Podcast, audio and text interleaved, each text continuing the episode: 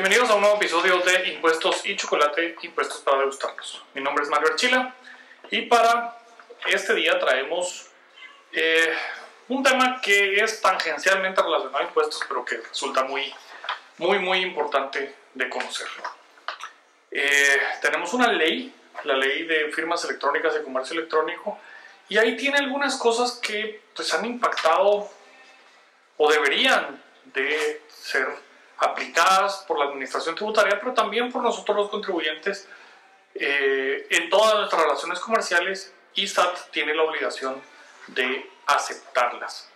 Entonces vamos a hablar de algunas de las normas de la ley de eh, firmas electrónicas y comercio electrónico y las incidencias que esto puede tener cuando somos requeridos de presentar información por la administración tributaria. Entonces no se vaya a ningún lado y lo invito a que vayamos conociendo estos temas. Mientras tanto, también dele suscribirse al canal, dele clic en la campanita, de verdad ayuda mucho a que el contenido eh, sea difundido y que sea trasladado y demás y vaya apareciendo dentro del contenido que le aparece a más gente porque si nos toca pagar impuestos, pues es un tema que a todos nos debe interesar hacerlo bien. También puede, y lo invito a que se suscriba en Patreon, patreon.com diagonal impuestos y chocolate. Ahí hay muchísimo, muchísimo contenido. Cabalmente voy a terminar de grabar. Voy a subir el, dos partes más del seminario de defensa contra las notificaciones de la administración tributaria. Entonces, no se lo puede perder. Patreon, patreon.com diagonal impuestos chocolate. Lo invito también a que me siga en Twitter, Mario Eagle, Instagram, Mario Eagle, en el blog impuestosychocolate.com y en Facebook en la página de Impuestos y Chocolate para que no se pierda ningún otro tipo de contenido e invitaciones que hacemos.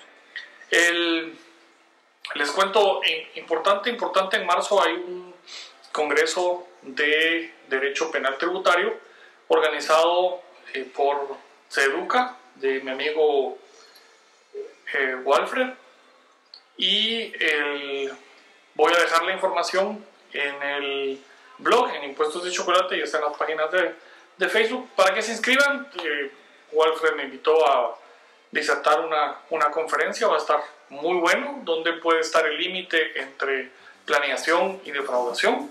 Entonces no, no se lo pierda, ahí se inscriba, es en marzo. Pues el 18 y 19 de marzo, si no me falla la memoria. Mientras tanto, eh, entonces mi nombre es Manuel Chila, esto es Impuestos de Chocolate y vamos al tema de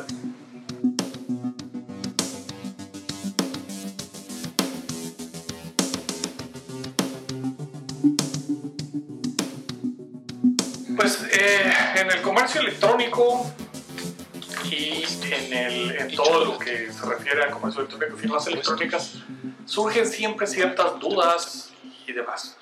Vamos a la primera que es sobre nuestro sistema tributario y el comercio electrónico. Recordemos que Marco Livio en alguna conferencia, Marco Livio Díaz, el superintendente, en alguna conferencia año pasado dijo que se iban a enfocar en la fiscalización del comercio electrónico. Bueno, esa tiene que atender a nuestra ley de comercio electrónico, que tiene algunas definiciones que probablemente la administración tributaria pues no le, no le gusten para la finalidad que está buscando. El, el comercio electrónico, o sea, el comercio hecho a través de plataformas electrónicas, tiene sus bemoles, especialmente cuando se realiza internacionalmente, porque ahí ocurren ciertas cosas interesantes. El, en algunos países, como se ha buscado hacer, y la OCDE tiene algunas acciones ahí, para grabar los servicios de streaming. Cuando uno se pone y se suscribe a cualquiera de las plataformas de series y películas y uno lo ve en donde esté con una suscripción y se paga mensualmente para obtener el contenido. Entonces, en algunos países ya en América Latina, eh, Colombia, Costa Rica, y México, si no me falla la memoria, tienen unas modificaciones al IVA en el cual cuando se hacen esos pagos se cobra un, un IVA en especial a, los, a esos servicios. Bueno, esto, el, primero que nada, los servicios, pues a mí me parece que no tiene, el, el, gobierno local no tiene razón por la cual perseguir eh, esos ingresos. No tiene, ¿por qué? No hay conexión entre el prestador de esos servicios con el que está suscrito y está eh, recibiendo el contenido. No hay, o sea, de verdad no hay. Más en un país como Guatemala, que las telecomunicaciones, la gran mayoría de ellas, son con infraestructura privada. en Guatemala, pues no tenemos internet prestado por el gobierno como tal, eh, sino que son infraestructuras, construcciones eh, hechas por la iniciativa privada, especialmente, digamos, en, internet eh, residencial, el que va con algún tipo de conexión de cable eh, cobre o fibra óptica y demás, son inversiones privadas, no, tienen, no son inversiones eh, públicas lo que hay. Entonces, no hay esa, esa cuestión de estamos pagando el servicio de Internet a nuestro proveedor de Internet y pagando el servicio del streaming a quien nos lo está eh, proveyendo. El, y el punto importantísimo es, de nuevo, nuestras leyes de impuestos son territoriales. Entonces, nuestro IVA graba los servicios prestados en el territorio nacional. vía nacional, el, por ejemplo, la, plataforma en la que uno puede alquilar eh, casa o apartamento, el famoso Airbnb, uno coloca ahí y promociona el apartamento la casa en Airbnb y llega alguien y, y lo toma eh, allí la plataforma sirve como un intermediario de pago y le manda el dinero al dueño del inmueble. El dueño del inmueble tiene la obligación de emitir factura porque es servicios de arrendamiento. El arrendamiento está en el artículo 3 de la ley del IVA como un hecho generador del IVA. Y ahí automáticamente, al estar el inmueble en Guatemala, tiene obligación de emitir la factura y evidentemente tiene la obligación de pagar el impuesto de la renta porque genera renta por una actividad desarrollada en Guatemala. Poner en arrendamiento un inmueble localizado en Guatemala. Ahora, esa persona vive en Guatemala y tiene en Airbnb, tiene propiedades que están situadas en Bahamas. Tiene un, un apartamento en, una, en un edificio, en un complejo, en algo en, Bahamas, a la orilla de la playa y demás y lo da en arrendamiento con Airbnb porque pues, está viviendo en Guatemala y no lo usa y tal. ¿Tiene obligación de tributar en Guatemala? No. Ni emitir factura ni pagar impuestos de la renta. Son rentas generadas en el extranjero. Ahí es la misma plataforma y el dinero le podrá venir a Guatemala sin ningún problema porque no tiene conexión nuestra ley para grabar lo que genera en el extranjero. El impuesto de la renta es territorial y el IVA es territorial y ahí no está realizando ninguna de esas actividades como tal. la aplicación básicamente hace todo. El cliente entra ahí, eh, va al portal, busca, encuentra eso, hace la, reserva, se confirma, le cobra y luego manda, simplemente manda a pagar. Entonces, si lo hago localmente o si tengo una plataforma de, de, venta, o sea, los servicios a domicilio y y tienda online dentro del territorio nacional, tengo que cumplir todas mis obligaciones eh, tributarias.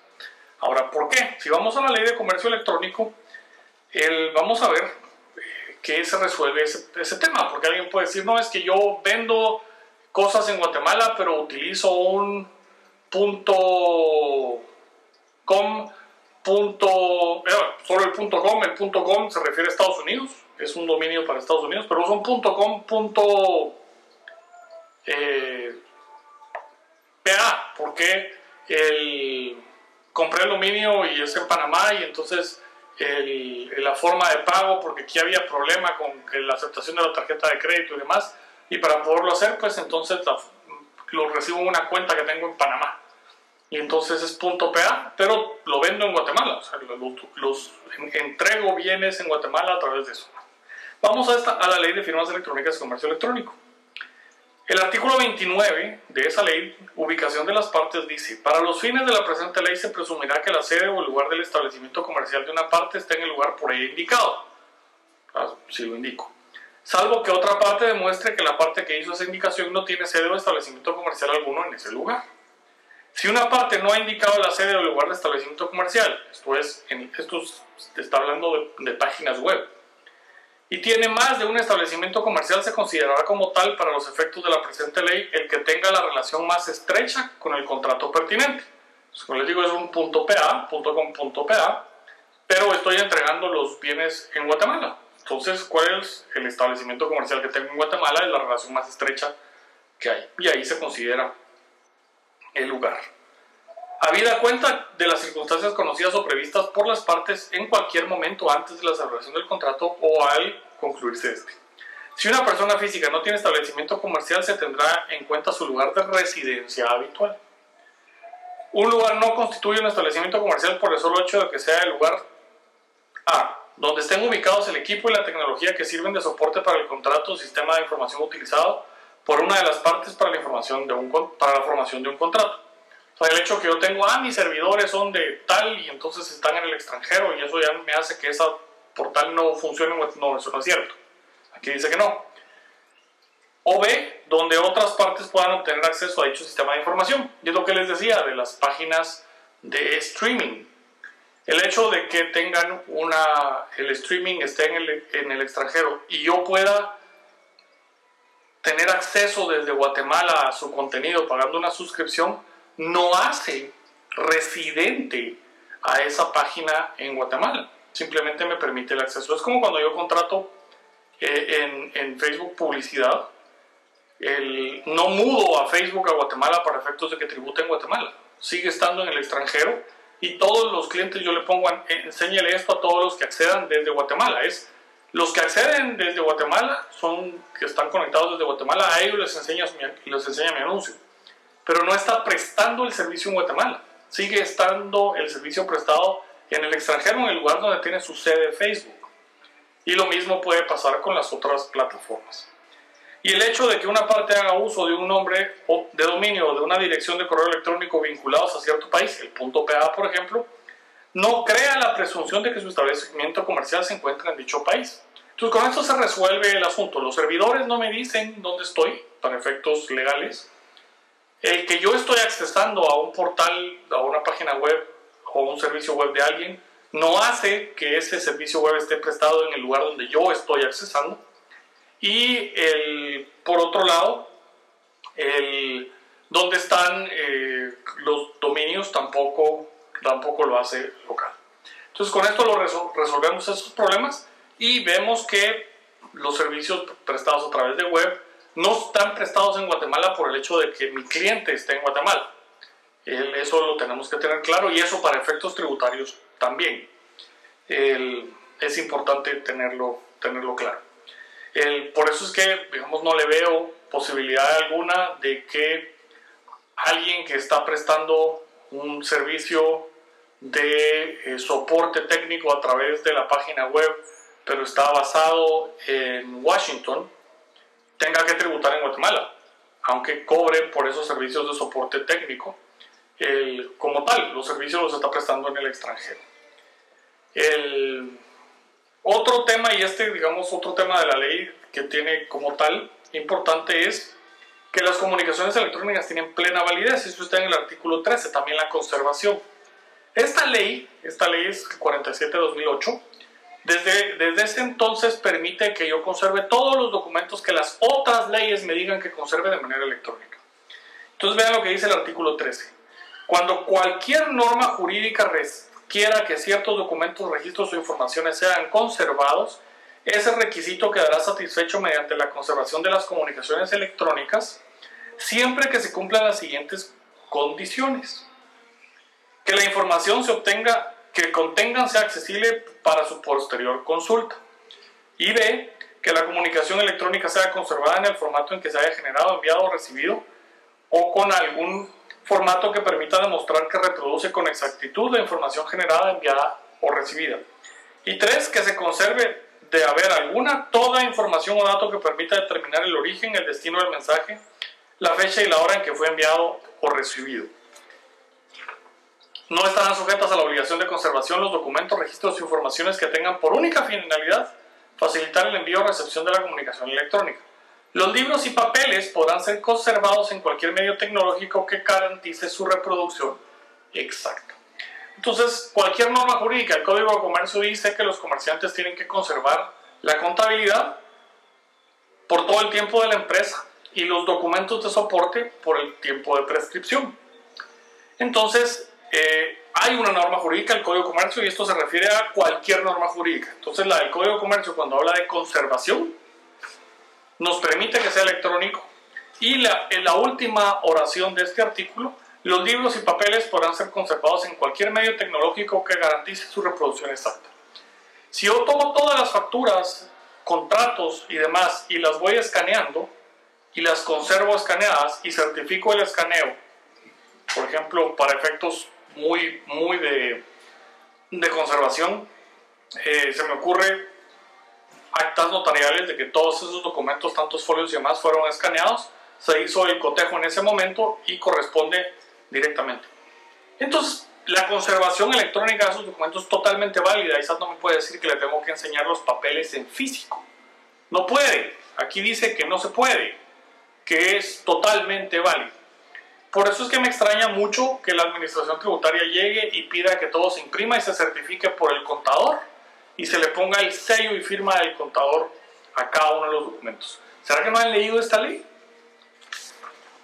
Aunque lo más, lo más gracioso y lo más triste de todo y lo es que hasta las firmas de auditoría, de auditoría externa, hacen el mismo error y lo quieren ver todo en papel diciendo que como no ha transcurrido el plazo de, de prescripción hay que guardar los papeles. Pero la ley no, no nos dice que hay que guardar papeles, nos dice que hay que guardar y los mecanismos de conservación del papel pueden ser electrónicos. Y el último, el artículo 33 de esta misma ley, nos dice que y esto habla de la firma electrónica. La firma electrónica o la firma electrónica avanzada, la cual podrá estar certificada por una entidad prestadora de servicios de certificación, que haya sido producida por un dispositivo seguro de creación de firma, tendrá respecto de los datos consignados en firma en forma electrónica el mismo valor jurídico que la firma manuscrita en relación con los consignados en papel y será admisible como prueba en juicio valorándose este según los criterios de apreciación establecidos en las normas procesales.